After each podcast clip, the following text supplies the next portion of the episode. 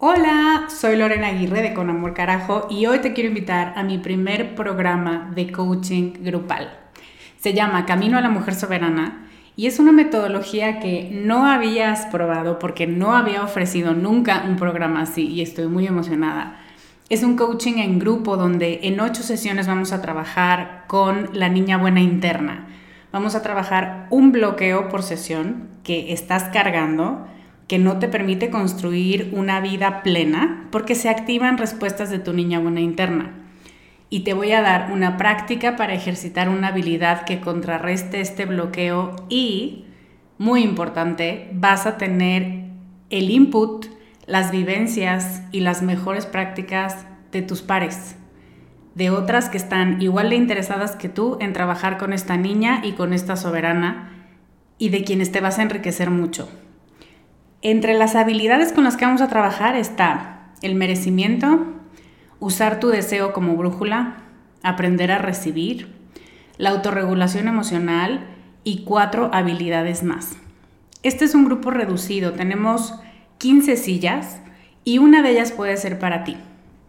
Te invito a que vayas a descubremasdeti.com diagonal camino para revisar las ocho habilidades completas la metodología mayormente explicada, los planes de pago y para que veas dónde nos puedes encontrar si tienes preguntas. Te esperamos allá para recorrer este camino juntas. I'm Sandra, and I'm just the professional your small business was looking for. But you didn't hire me because you didn't use LinkedIn jobs. LinkedIn has professionals you can't find anywhere else, including those who aren't actively looking for a new job but might be open to the perfect role, like me. In a given month, over 70% of LinkedIn users don't visit other leading job sites. So if you're not looking on LinkedIn, you'll miss out on great candidates like Sandra. Start hiring professionals like a professional. Post your free job on linkedin.com/people today. Con amor carajo. Capítulo 19.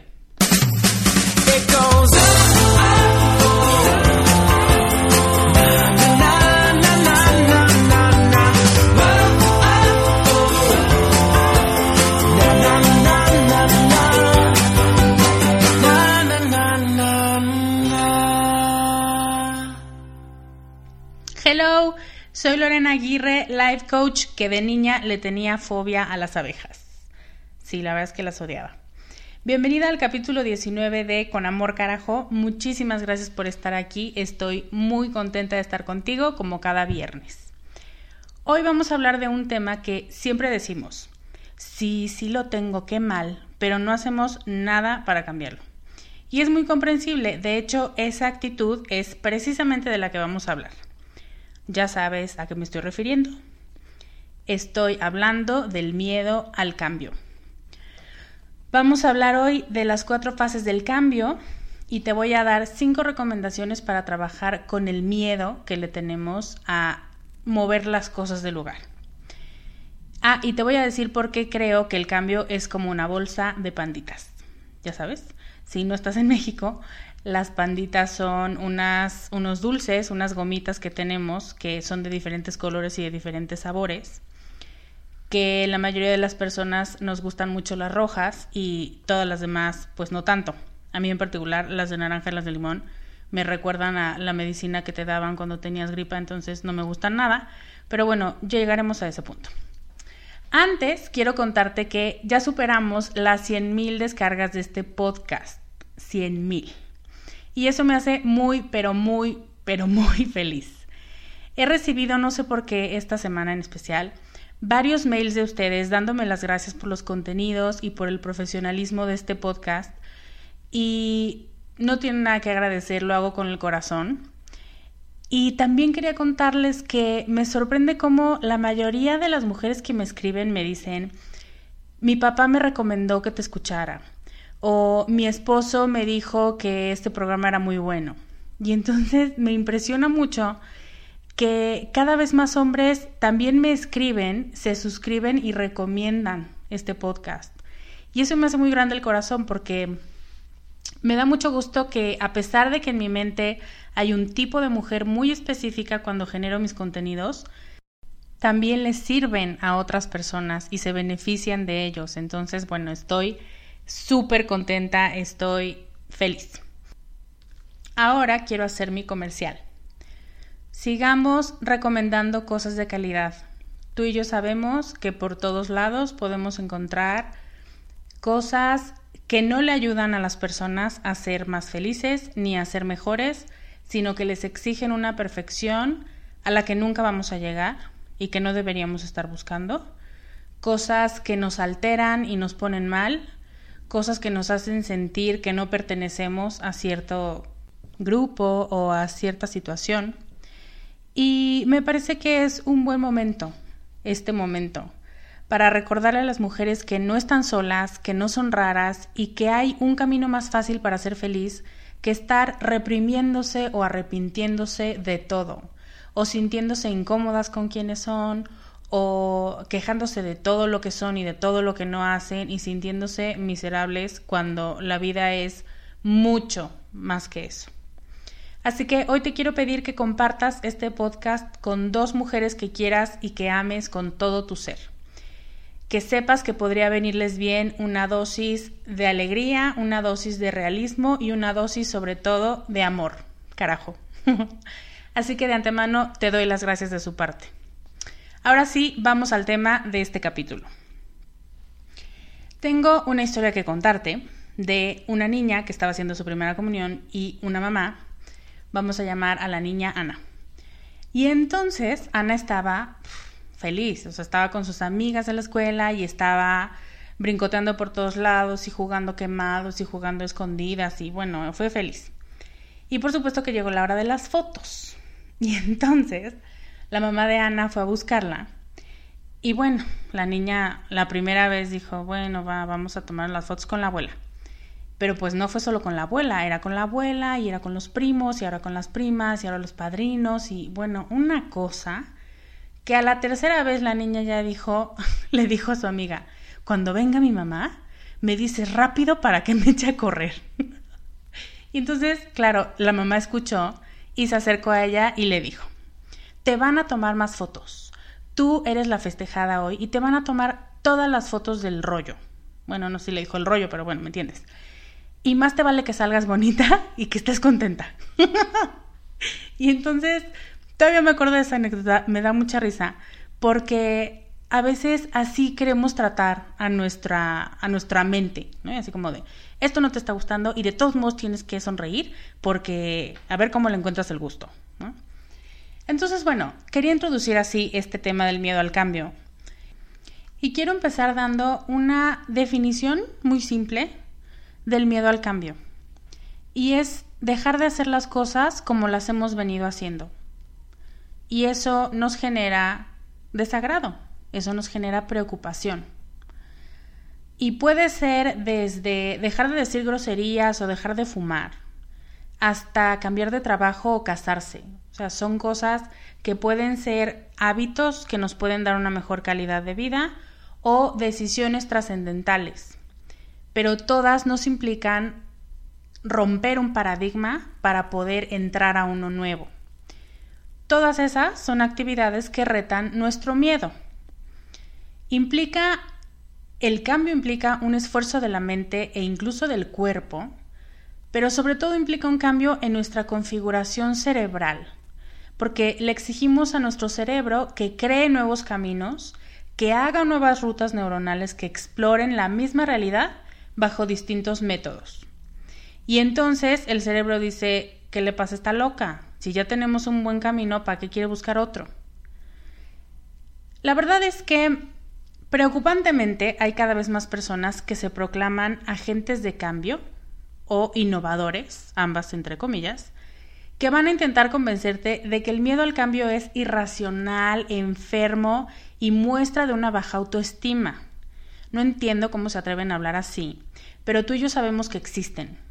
No sé si los conozcas de cerca o hayas escuchado algún comentario, pero sabemos que cada vez hay más personas que te ven raro si tienes miedo o si aceptas que tienes miedo y a veces hasta consiguen hacerte sentir mal por no lanzarte a lo desconocido y además con una sonrisa disfrutarlo, como mi historia del principio. O sea, ¿cómo es posible que no disfrutes el cambio y lo nuevo? Y, y entonces dices, sí, a lo mejor yo estoy mal. Entonces yo vengo a decirte hoy que no estás mal. Que sí hay maneras de vencer el miedo al cambio cuando se convierte en un lastre para tu desarrollo personal, pero que también tienes que tener muy claro que tiene un origen real, que tiene el miedo una función. Tendemos a minimizar nuestras emociones y nuestras necesidades por presión social, eso es un hecho. Así que antes de saltar encima de otros o de ti misma reclamando que no quieren salir de su zona de confort, te quiero recordar un par de cosas sobre el miedo y el miedo al cambio que tenemos todos los seres humanos de este planeta. Todos. Bueno, menos los sociópatas. Así que si tienes miedo al cambio, felicidades, eres un ser normal y no estás tan loca como crees. Entonces, vamos a empezar recordando que el miedo es una emoción que tiene la función de mantenernos alerta, alerta de peligros, de riesgos potenciales, de ver amenazada nuestra vida o nuestras posesiones o nuestra gente amada. O sea, que si hablamos de miedo a lo que sea, es estamos hablando de activar un mecanismo que escanea posibles riesgos. Y eso es lo que hace nuestro cuerpo cuando le pedimos que cambie la forma de hacer las cosas que diga las cosas diferentes, que use otras palabras, que use otras metodologías, que piense diferente, que se ponga en los zapatos de los demás, que piense como los otros. Y el miedo tiene la responsabilidad de evitar que te pongas en riesgo. Riesgo físico, emocional o social. Así que en el momento en el que tu cerebro, a través del mecanismo del miedo, nota algo distinto, va a lanzar paquetes y paquetes de alerta a todo tu sistema. Y eso te va a frenar. Entonces, fíjate cómo es diferente pensarte como soy una loser que le tiene miedo al cambio y que no me aviento y que no sé qué, a decir, qué padre que tengo un sistema que me está frenando para no darme la torre. Así que la próxima vez que quieras reclamarte no salir de tu zona de confort, que odio esa expresión, creo que yo te lo había dicho, pero de verdad la odio, Primero dedícate a darte las gracias, bueno, a ti no, a tu sistema emocional por funcionar tan bien y por quererte salvar, por quererte cuidar. No seas malagradecida, la verdad es que está haciendo cosas muy buenas por ti y todavía le reclamas. Entonces, fíjate cómo con amor se pueden hacer las cosas. O te dices que eres una nefasta, que eso nunca va a ser la solución porque nunca te va a hacer sentir bien eso. O te dices, bueno, siento miedo porque algún riesgo puede, puede aparecer o algún riesgo está percibiendo mi sistema. Voy a analizarlo y a ver cómo de todos modos puedo vencer ese miedo y aventarme a hacer lo que no quiero hacer porque no lo conozco y porque en realidad no sé qué tan grande pueda ser el riesgo. Yo prefiero la segunda opción. Decirme que soy una nefasta a decirme que me voy a intentar comprender, siempre tomaré la opción 2. Hay muchas personas que te piden que abandones el miedo, que no le hagas caso o hasta se atreven a decir que el miedo no existe. O sea, ¿what? Tú y yo hemos sentido miedo y a veces tanto miedo que no es posible no hacerle caso. Así que estoy a favor de las frases motivacionales y de echarte porras y de decirte que tú puedes con las cosas, pero también te pido que no abuses del uso de este tipo de frases. Úsala cuando tienes una meta muy grande ante ti, cuando necesitas mucha fuerza, cuando necesitas mucho ánimo, pero no la utilices como una manera de tapar la emoción. Eso nunca va a funcionar. El miedo y todas las emociones son como pasajeras en un coche que tú manejas. Tú estás en control. No vas a bajar a alguien de tu coche cuando empiece a hacer comentarios que te ponen nerviosa o que te hacen enojar, ¿verdad? Tampoco te vas a poner a dialogar o a negociar si la dueña del coche eres tú. Entonces, ni un extremo ni el otro. ¿Qué hace una dama como tú cuando tiene un invitado como el miedo que está alterándola? Yo te voy a decir qué haces. Paras el coche, lo miras de frente y le dices, gracias por tus comentarios, sé que quieres cuidarme y prevenir algún riesgo, pero no pasa nada, lo tengo todo controlado. Si necesito de tus consejos, yo te los pido. Vuelves a prender el coche y sigues manejando a tu destino. Así funciona. Así es como vences el miedo. Y yo sé que es más fácil decir que hacer, pero también a veces nos queremos complicar las cosas mucho más de lo que son. No hacen falta dramas, no hacen falta frustraciones, no hace falta que saques de contexto y hagas enorme el tema. Y sobre todo, no hace falta que maltrates a tu pobre emoción, que lo único que está haciendo es hacerte ver todos los riesgos que tal vez tú en tu emoción o en tu estrés no ves. ¿Ves qué diferencia? I'm Sandra, and I'm just the professional your small business was looking for. But you didn't hire me because you didn't use LinkedIn jobs. LinkedIn has professionals you can't find anywhere else, including those who aren't actively looking for a new job but might be open to the perfect role, like me. In a given month, over 70% of LinkedIn users don't visit other leading job sites. So if you're not looking on LinkedIn, you'll miss out on great candidates like Sandra. Start hiring professionals like a professional. Post your free job on linkedin.com/people today. Hay que recordar que no todo cambio es bueno y nuestro cerebro y nuestro miedo lo saben y tienen evidencia de ello. Saben que varias veces has intentado cosas y no te han funcionado y te has sentido mal, o te has puesto a llorar, o te has deprimido un rato, o has tragado helado durante todo el día y no te has quitado la pijama. O sea, ellos tienen una memoria que tú a lo mejor no estás recordando en este momento. Entonces, cuando entiendes que lo que quieren es protegerte, pues les das las gracias. Pero, y aquí entra mi gran pero, como siempre me gusta equilibrar mis puntos de vista, también tengo que decirte esto. No puedes dejar que tu estado de alerta y que tu miedo te deje petrificada por no tener certeza o firmado ante notario lo que estás por emprender y que lo que estás por emprender te va a salir como planeaste. No puedes dejar que eso te paralice. August Turak, que es un columnista de la revista Forbes, dice que el cambio auténtico pasa por cuatro fases. Anticipación, que es la fase más emocionante del cambio, donde lo único que vemos son los beneficios de este cambio y hacemos planes que van a transformar nuestra vida. Dos, regresión, que es cuando las cosas se ponen feas o se ponen peores antes de mejorar. Tres, descubrimiento, cuando finalmente vemos la luz al final del camino y se disipa la confusión que teníamos en el estado o en la fase anterior.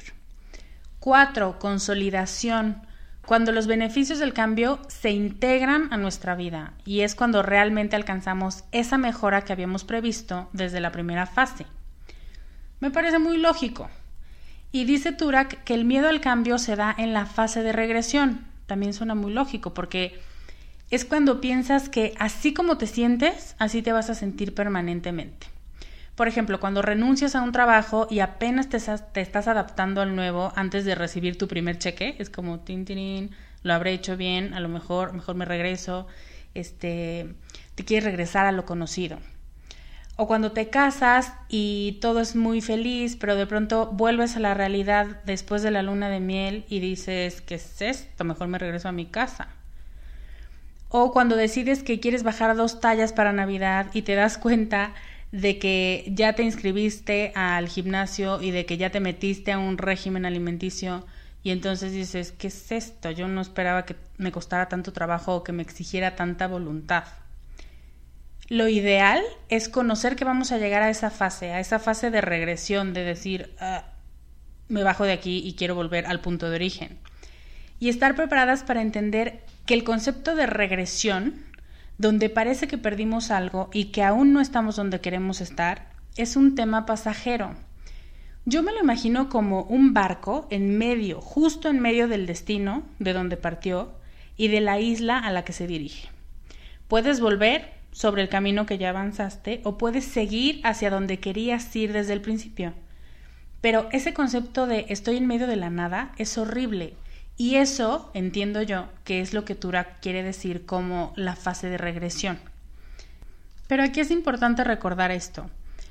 Dar un paso atrás para dar dos pasos hacia adelante es un aspecto fundamental del cambio. Es, das el paso hacia atrás porque te quieres sentir en la zona conocida, te quieres sentir en control.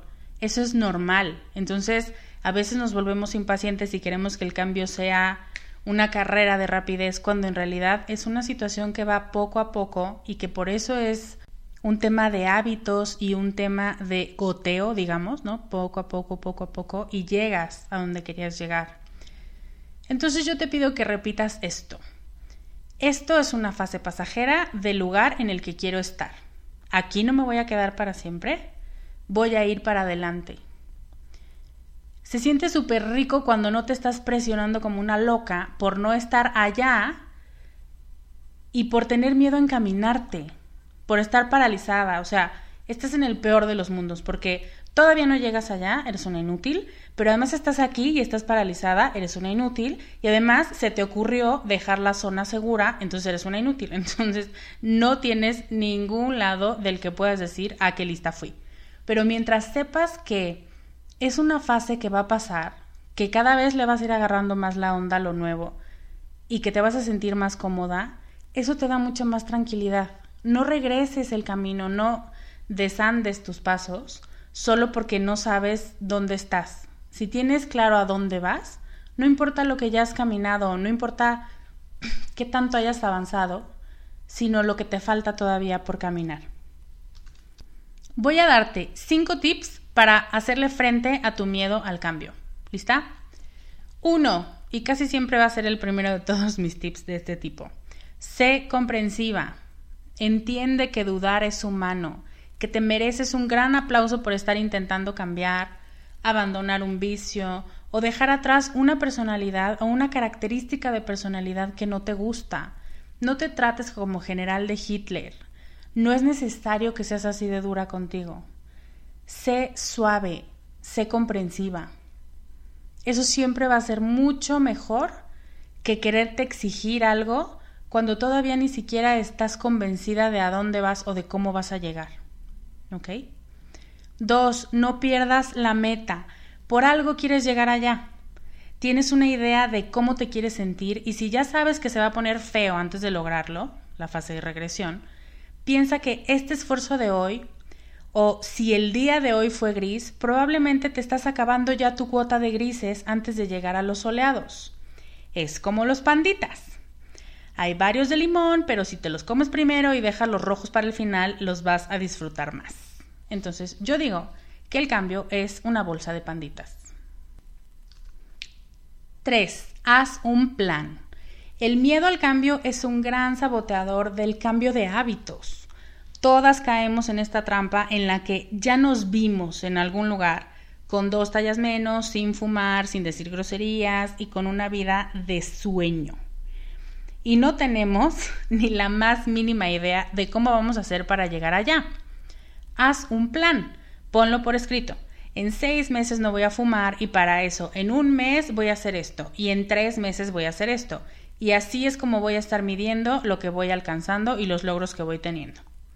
Cuando no tienes un plan o una meta, en cuanto llegas a la fase de regresión, efectivamente dices, pues sí, mejor me regreso. Por eso es que estos dos puntos son tan importantes para no abandonar el cambio que decidiste hacer. Cuatro, Minimiza los riesgos. Si sabes que tienes que hacer un esfuerzo consciente por no caer en lo de siempre, tienes que tener un mapa claro de dónde están las trampas, las minas, los campamentos enemigos, y saber qué vas a hacer cuando llegues allí. ¿Qué vas a hacer cuando te sientas sola, cansada, triste? ¿Qué vas a hacer cuando no haya nadie que te eche porras o cuando no veas ningún cambio en tu modo de comer o de fumar? ¿Qué vas a hacer en esos momentos de riesgo que sabes que de todos modos van a pasar? 5. Trata a tu miedo como un pasajero invitado. Ya lo dije antes, tu miedo tiene algo que decirte tiene opiniones y quiere hacerte ver lo que cree que no estás viendo. Así que agradecele y déjale muy claro que ya viste esos riesgos y que estás preparada para hacerles frente, porque si sigues los pasos de arriba, ya estás preparada. Tienes un plan, tienes una meta, tienes un mapa. El miedo es como esa amiga nerviosita que te dice aguas, ¿eh? porque no me da confianza, aguas porque ya es tarde, aguas no sé qué. O como la mamá que dice cuidado cada dos minutos cuando estás aprendiendo a manejar. No es por maldad, no es porque te quiera hacer sentir mal o te quiera quitar puntos de confianza, es porque te está cuidando. No intentes nunca dejar a un lado el miedo, tampoco ignorarlo y mucho menos maltratarlo. No alteres el sistema de alarma porque en cualquier momento te deja de funcionar y eso sí que no te va a gustar. Solo aprende a dialogar con él, a entender qué está diciendo y a tranquilizarlo porque es como esta amiga nerviosita. Llegamos al final de este capítulo. ¿Qué te parecen estos consejos? Espero que te sirvan para perder el miedo al miedo, para emprender cosas nuevas y grandes y para no regañarte tanto por no ser valiente o por no querer salir de tu zona de confort. Deja de usar esas palabras que son muy grandes y que la mayoría de las veces son mentira.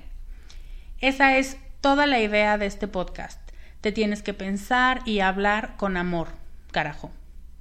Ahora, como siempre, mi parte favorita del podcast es escucharte a ti. Me encantaría saber lo que piensas sobre el miedo al cambio, cuándo has tenido miedo al cambio y cómo lo has superado. ¿Qué hiciste la última vez que lo sentiste? O si en este momento tienes miedo al cambio, o si en este momento estás a punto de emprender un cambio. Me va a encantar oír historias de ti superando un reto o el plan de cómo lo piensas superar. Ve a descubremasdeti.com diagonal podcast 19 y comparte tus ideas hasta abajo en la sección de comentarios. Antes de despedirme te quiero recordar que le recomiendes este podcast a dos de tus primas, hermanas o mejores amigas. Las mujeres que sabes que se tienen que tratar con mucho amor porque son maravillosas, pero no saben bien cómo es eso de tratarse con más amor. Estos contenidos están hechos para ellas. Gracias por escucharme, te deseo un excelente fin de semana. Yo soy Lorena Aguirre y te veo la próxima semana con más consejos para ser más tú. Bye. Gracias por escuchar el podcast de Descubre en descubremasdeti.com.